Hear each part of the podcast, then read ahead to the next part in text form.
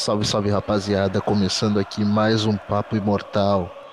Você tá ligado que o Papo Imortal faz parte do nosso projeto que tá lá no arroba ImortalCast no Twitter, então segue a gente lá.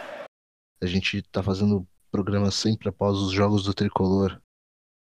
E hoje para analisar o empate do Grêmio com o Cruzeiro em casa, um a um, eu tô com os meus amigos Dunk e o Henrique. Salve, salve Dunk. Opa, fala aí galera, beleza? Cara, o primeiro destaque que eu queria fazer é mais uma partida muito sólida da nossa dupla de zaga, né, cara?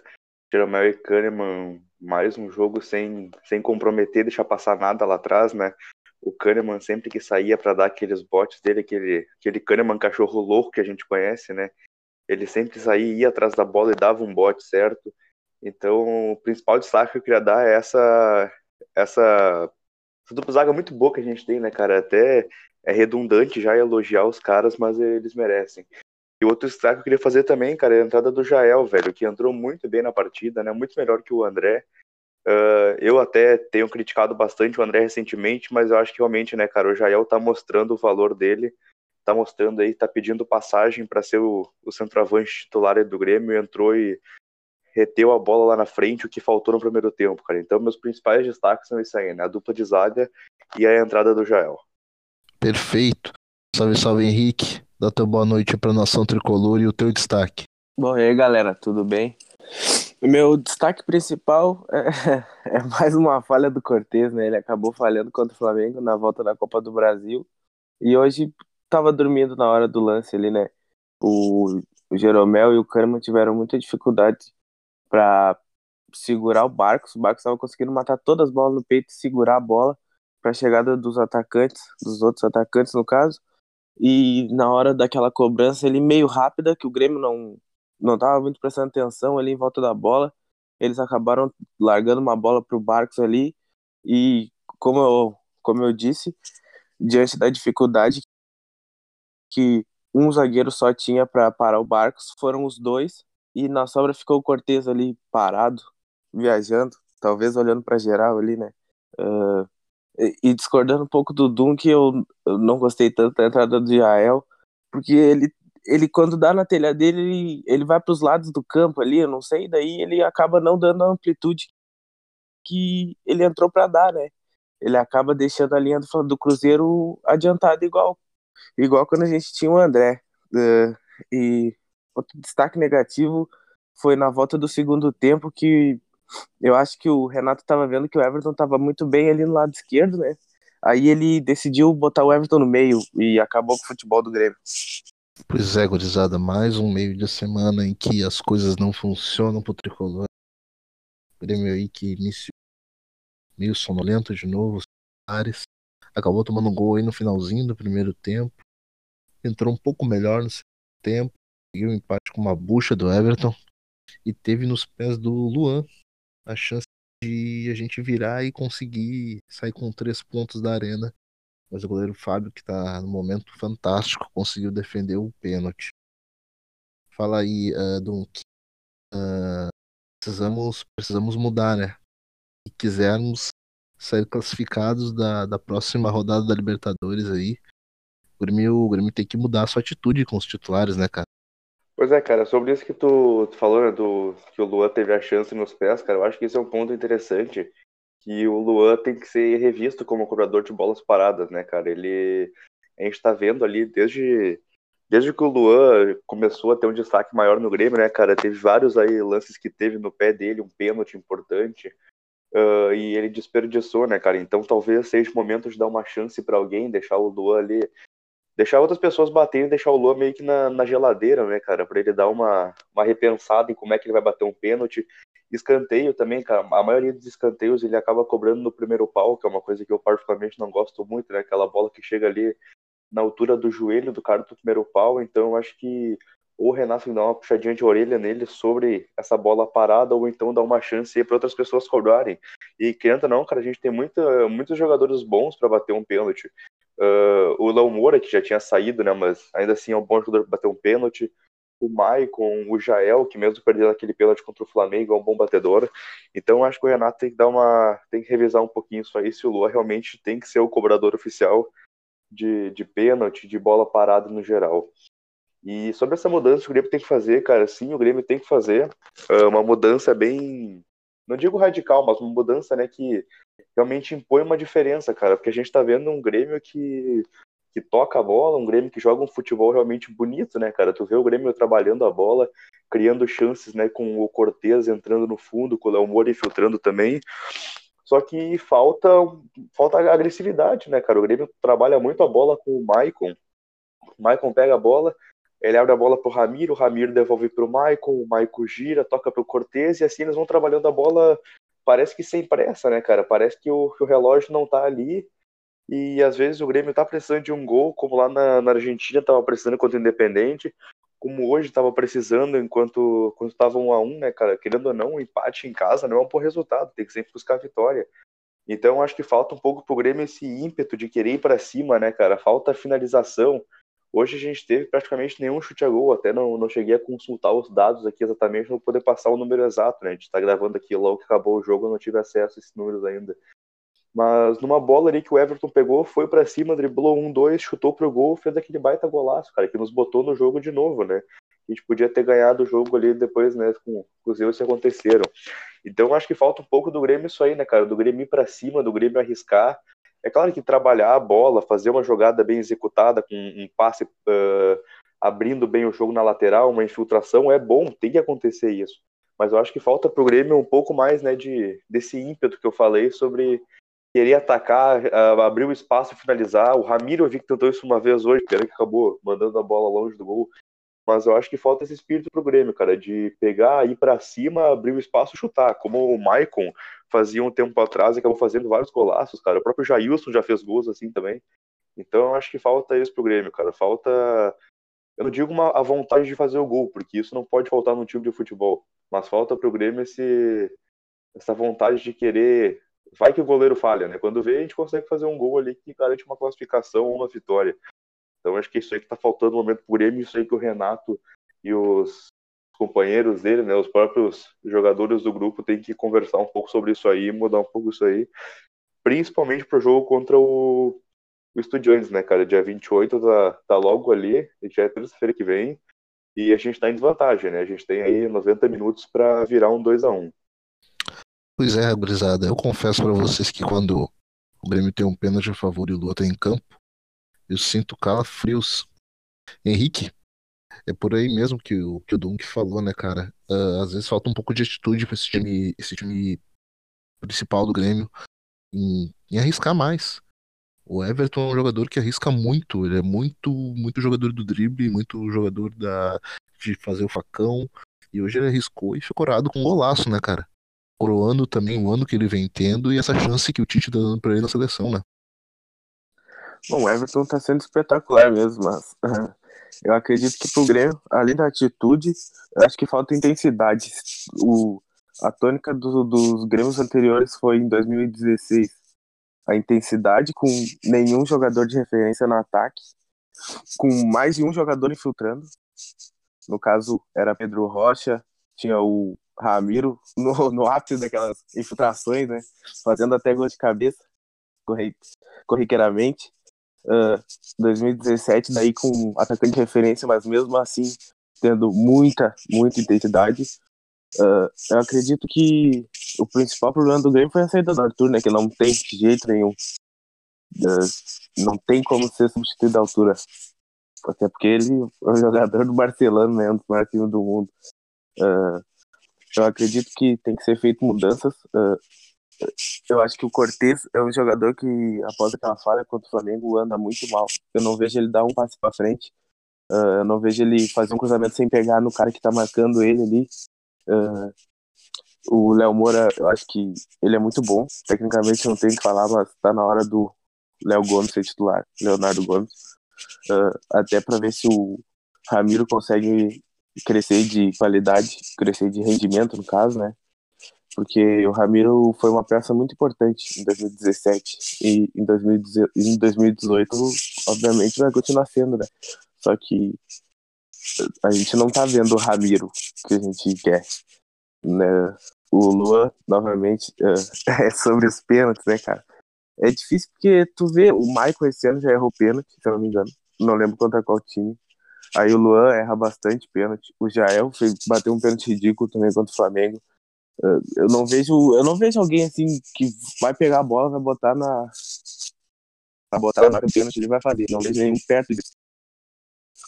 Pensando em paradas também. Eu acho que tem que ser treinado, né? a gente perdendo quarta-feira contra o Flamengo e o Grêmio cobrando ali por você não pode. Né? Aí, de novo, voltando na falta de atitude, o Grêmio não simplesmente não chuta gol. Aí, como o Nato mesmo disse, tentou com o Everton, fez gol. Tem que tentar, cara, tem que tentar. Uh, se eu não me engano, era 30 minutos do primeiro tempo, o Grêmio tinha estado uma bola só. De longe com o Luan. Uh, o Grêmio é um time muito previsível. Quando tu olha o próprio Luan e o Michael, quando pega uma bola ali na faixa central, eles. Eles tentam tocar um, o cara, o cara tá bem marcado, tenta tocar outro, tá bem marcado, tem que acabar voltando o jogo e ficar trocando passe entre eles, né? Voltando no jogo do Flamengo novamente, quarta-feira. Uh, olha quanto tempo, olha a posse de bola passiva do Grêmio, quanto tempo foi trocada a bola ali, tocada pro lado com o Kahneman, Jeromel, uh, Léo Moura e, e Cortez. O tempo inteiro, uma posse de bola nula, que o Cruzeiro queria que o Grêmio trocasse a bola ali mesmo. E não adianta de nada, não adianta de nada, tem que tentar. Se ficar tocando a bola ali, todo mundo parado, vai sempre dar errado, né? Porque todos os times que enfrentam a gente ficam todos atrás da linha da bola. Aí, obviamente, não vai adiantar tu ficar trocando passe ali e de vez em quando dar um lançamento. Uh, e voltando no que eu tinha dito sobre o Everton indo pro meio, eu contabilizei, rapaz. Ele ficou 12 minutos e 45 segundos, do começo do segundo tempo até os 12 minutos e 45 segundos, jogando na faixa central ali, ele simplesmente não recebeu a bola. Porque tem, tem, cara, quando uma coisa tá dando certo, tá dando muito certo, aliás. Por que que tu vai inventar? Aí ele botou o pé na faixa esquerda ali, meteu um golaço. Pelo amor de Deus, tá muito óbvio.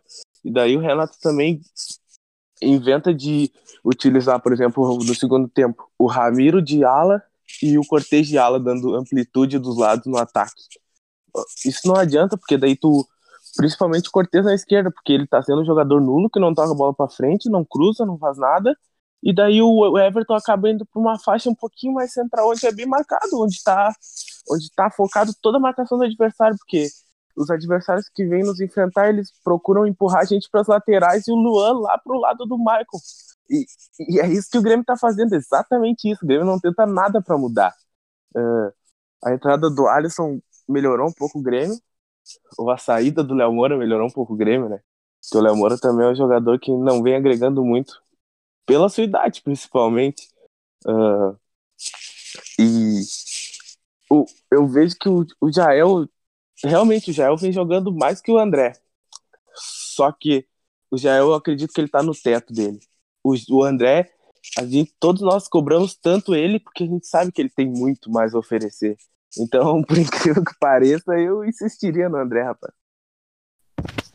Pois é, Rick, como tu mesmo falou, né, cara? O Renato acaba vacilando em algumas questões de, de posicionamento dos atletas. Quando ele espeta o Cortez na ponta esquerda, ele acaba tirando algumas valências do Everton, que é o jogador de maior destaque no Grêmio esse ano. Mas o Dunk, o uh, que, que a gente pode ou deve esperar desse Grêmio aí pra próxima terça-feira contra o Estudiantes, cara? A gente sabe que tem um jogo do Grêmio no sábado, na Arena da Baixada contra o Atlético Paranaense, mas a princípio vai o time, time reserva totalmente do Grêmio e o Grêmio já volta, o principal já volta, já volta seu foco totalmente pro jogo de terça-feira, que a casa vai estar tá lotada, né, cara? É, exatamente, cara. A casa vai estar tá lotada, com certeza, né? A festa vai estar tá, vai tá legal na, na, na terça-feira. E concordo contigo, né, cara? No sábado, com certeza vai um time, um time bem misto, né? Provavelmente reserva até. E vai ser interessante a gente ver alguns moleques jogando, né, cara? Talvez já poder ver um pouco mais do, do Tassiano, de algumas, alguns outros moleques ali da base do Grêmio ainda, que podem demonstrar alguma coisa interessante pro sábado. Mas voltando à pergunta principal, cara, eu acho que o, o Grêmio, para para terça-feira, a primeira coisa que o Renato tem que fazer talvez seja parar um pouco desse bruxismo que ele gosta tanto de fazer, né, cara? Um termo aí que é usado pela, pela internet, né? O bruxismo do Renato, que é querer insistir em coisas que ele confia, porém a gente sabe que não não tá funcionando muito bem ultimamente, né, cara? Como é o Léo Moura, por exemplo, cara, que o Léo Moura é um jogador que ele não tem ele não tem mais o físico para 90 minutos de, de futebol. Ele é um cara que eu não, não contesto a parte técnica dele, é um baita jogador, cara. Em todos os anos que ele ficou no Flamengo, aqui com o Grêmio, ganhou títulos, é um baita jogador. Porém, a idade chega para todo mundo, né, cara? E o Léo Moura é um cara que não tem mais, mais pique para ficar 90 minutos, principalmente como lateral direito, né? Ou se fosse esquerdo também. Porque o lateral é um cara que ele tem que acompanhar o ataque e quando perdeu a bola, ele tem que estar tá lá atrás para defender já. Então eu acho que eu, se eu fosse o Renato, pelo menos a primeira coisa que eu faria seria colocar o Léo Gomes, né, cara? Por mais que, que o Léo Moura tenha mais experiência, né, pela idade, o Léo Gomes seja um menino ainda, mas, cara, eu acho que o Léo Gomes está pedindo passagem para ser o lateral direito titular do Grêmio. Tá fazendo belas partidas, já deu assistência lá no jogo contra o. Não lembro que jogo era, aquele jogo que o Douglas jogou, me, me fugiu o nome do time aqui agora, que era o jogo contra. Porém, né, cara, ele deu assistência, jogou bem, defendeu bem, não comprometeu. Então eu acho que está na hora do Léo Gomes assumir a titularidade da lateral direita. E aí, se não der certo, né, cara, no meio do jogo não tem muito o que fazer, mas eu acho que é uma tentativa válida, porque o Léo Moura já mostrou que ele é uma substituição, substituição certa pro final do jogo, né, cara? Ele nunca vai ficar os 90 minutos em campo. E também eu acho que o Grêmio tem que mudar, mas principalmente é a postura que o Grêmio tem que mudar, né, cara? Aquele negócio que eu falei ali antes, né, sobre a postura, sobre ter um, entre aspas, um instinto né, de finalização, de ir para cima, de pegar a bola e arriscar. Quem sabe o goleiro deles falha, quem sabe a bola desvia, alguém vai no gol. Não, não custa tentar, né, cara? Mas então acho que o Grêmio com certeza vai voltar diferente. O Grêmio vai ouvir bastante coisa né, do Renato antes ali de começar o jogo na, na pré-eleição. Com certeza o Renato vai trazer o grupo bem motivado para essa partida. E eu acho que a gente tem tudo né, para conseguir essa, essa classificação na terça-feira, cara. Torço muito para isso. E espero que o, que o Renato talvez uh, faça mudanças no ataque. Eu não duvido que ele vá começar com o André de novo, né, cara? Seguir aí nesse, nessa ideia que ele tem do, de que o André vai conseguir uh, se tornar o jogador que ele é de um jogo para o outro. Eu não, não acredito muito. Porém, é, é fato, né? Eu concordo com o Henrique falou que o André ele é um cara que tem muito mais para oferecer do que ele já está nos oferecendo. Embora não esteja nos oferecendo muito, mas ele tem muito para oferecer para o Grêmio. Só que eu acho que ele, ele vai, ele vai ter que ficar um bom tempo ainda jogando, né, cara? Ele, ele não vai ser da noite pro dia que ele vai virar esse cara que o, que o Grêmio que o Grêmio quer que ele seja, né? Então eu acho que eu, pelo menos, uh, colocaria o Jael para iniciar o jogo, né, cara? Até porque jogo contra a Argentina é complicado, né, cara? Vai ser jogo de catimba, vai ser jogo de quando o cara não estiver olhando, vai ter quando o juiz não estiver olhando, vai ter aquela cotoveladinha ali na costela, né? Então talvez seja um jogo para o Jael, que é um cara que a gente sabe que ele tem um, um espírito diferente do André, né? Um espírito ali mais que parece mais com o do Grêmio mesmo, né? Talvez seja jogo ali para o Jael ficar ali na área, né? Fazendo uma brigando com algum zagueiro, brigando, né, no sentido futebolístico da coisa, né, disputando bola, prendendo o zagueiro para fazer um pivô. Mas enfim, cara, a gente tem que ver o que, que o Renato vai querer fazer, né? Mas eu acho que sim, eu estou bem confiante para o Grêmio conseguir essa classificação aí na, na terça-feira. E com certeza a gente vai estar tá aqui né, falando sobre o jogo lá no Twitter antes da, de começar o jogo e depois a gente vai estar tá aqui também fazendo nosso podcast para sair na, na quarta-feira que vem. Sempre cobertura dos jogos lá no arroba ImortalCast. A gente está comentando muito sobre futebol lá. Mas, o Henrique, terça-feira é dia de Brasil e Argentina na Arena. Grêmio contra os argentinos do Estudiantes. Cara, uh, é o típico jogo que o tricolor adora, né, velho? O que, você espera desse jogo aí? Pois é, o jogo que nos últimos anos, principalmente, a gente anda muito acostumado, muito acostumado. Todos os nossos jogadores ali sabem o que tem que fazer, né? Tanto para um lado bom quanto para o lado ruim. O é, Tassiano. E só para iniciar, o, o Tassiano para mim podia cara, ser testado ali. Mim, o Michael não na Libertadores, obviamente, mas e para mim ele no decorrer do, do campeonato. Uhum. E, ou também quando informa para mim o titular é o Michel. O Michel para mim é muito bom, muito bom, muito. Uh, e agora focando principalmente no, no jogo contra os Estudiantes, que me o que o que me deixa um pé atrás no Grêmio é é as bobeiras, né? Uh, ultimamente vimos a, o Cortez dando bobeira. Uh, e não só ele, né? Principalmente ele. Foi os foi os gols em cima dele, mas o time do Grêmio em si parece que se desliga do jogo ali. O Grêmio parece que não quer tanto quanto o adversário, né? E isso prejudica muito a gente. O Grêmio vai precisar ter, ter muita intensidade, como eu vinha falando. Uh, e o, agora, mesmo eu, eu, achando que o André tem que ser titular, como o Dunk, o, o Dunk, João Dunk falou, eu acho que o Jael é o cara para jogar uma Libertadores, né? E sobre os atacantes do Grêmio, se eu não me engano, ano passado o último gol do Barres pelo Grêmio foi contra o Botafogo, né? Foi numas quartas de final da, da Libertadores. Então, os últimos anos mostram que a gente não, não pode cobrar gols, do, muitos gols, assim, 15 gols, 18 gols no Campeonato Brasileiro ou 25 gols numa temporada, porque o Grêmio ele não trabalha para um atacante, para um centroavante. Eu acredito que mesmo que o Grêmio tivesse um Pedro do Fluminense, por exemplo, ele não ia ser um artilheiro no Grêmio. O, o, o, o, atacante do Grêmio ele precisa criar, não finalizar. Claro que se isso vir acompanhado de gols é ótimo, né? Mas pode ver que a estrela tem sido o Everton. Uh, numa final de Copa do Brasil foi o Pedro Rocha.